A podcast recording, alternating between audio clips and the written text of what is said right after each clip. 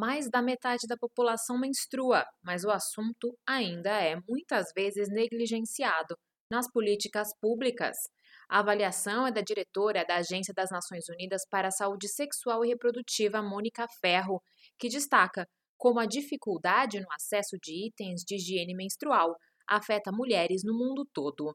Segundo o Fundo de População da ONU, Diariamente, a menstruação faz parte da realidade de cerca de 800 milhões de pessoas entre 15 e 49 anos. De Londres, a representante da agência falou à ONU News e apontou que o período menstrual se transforma num assunto ainda mais sensível em meio aos conflitos. Mais de metade da humanidade menstrua. Mais de metade. Um, é, é, como diz a minha diretora executiva, a doutora Natalie Cannon, é, um de, é uma daquelas poucas fases da nossa vida em que nós temos dores em que sangramos e é suposto não se falar sobre o assunto. Um, a maneira como as meninas nas escolas um, emprestam ou partilham produtos de higiene menstrual como se fosse algo escondido, algo vergonhoso. E, portanto, um dos primeiros, eh, um dos primeiros passos é falar sobre isto. E quando se começou a falar sobre estas questões, veio à luz do dia essa questão da pobreza, da pobreza menstrual.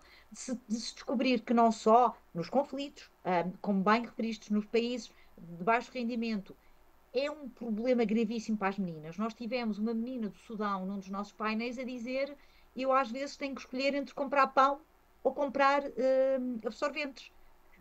Que é um dilema insuperável, não é? Ela não vai deixar de ter o período, ela precisa de produtos que, que lhe possam permitir uh, viver essa experiência com dignidade e sem infecções. Mônica Ferre explica que o estigma social da menstruação e a falta de recursos adequados podem causar graves problemas à saúde feminina, além de tirarem meninas das salas de aula e limitarem oportunidades a mulheres adultas. Porque muitas das meninas e das mulheres, quando não têm uh, meios para comprar os produtos que necessitam, recorrem a estratégias como, por exemplo, pedaços de pano velho, uh, meias, pedaços de toalhas.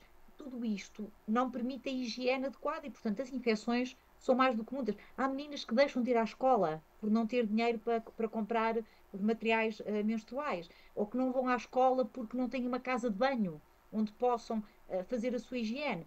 A higiene menstrual se soma às muitas questões que o UNFPA atende em situações de crise.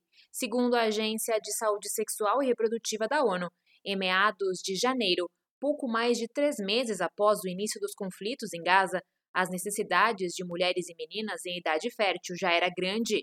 Com a dificuldade da entrada de ajuda humanitária, apenas pouco mais de 5 mil pessoas receberam kits, muito longe das mais de 690 mil mulheres e meninas que precisam dos itens.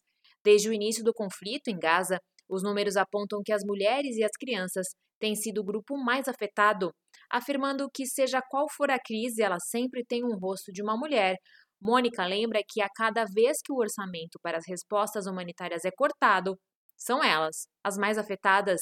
Ela alerta que, além da higiene menstrual, os conflitos privam muitas gestantes de nutrição fundamental e serviços.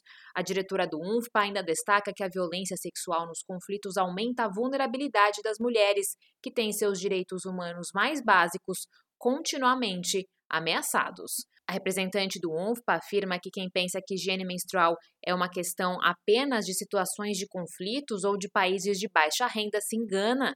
A falta de itens necessários para o período menstrual também foi debatida em nações europeias, por exemplo.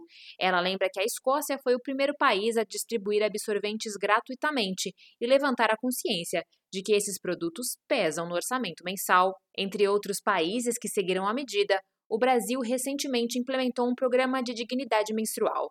Segundo o governo brasileiro, a iniciativa deve promover a conscientização sobre a naturalidade do ciclo menstrual e a oferta gratuita de absorventes higiênicos. Em 2021, o levantamento do UNFPA no Brasil apontava que 713 meninas viviam sem acesso a banheiro ou chuveiro em seu domicílio e mais de 4 milhões estavam desprovidas de itens mínimos de cuidados menstruais nas escolas.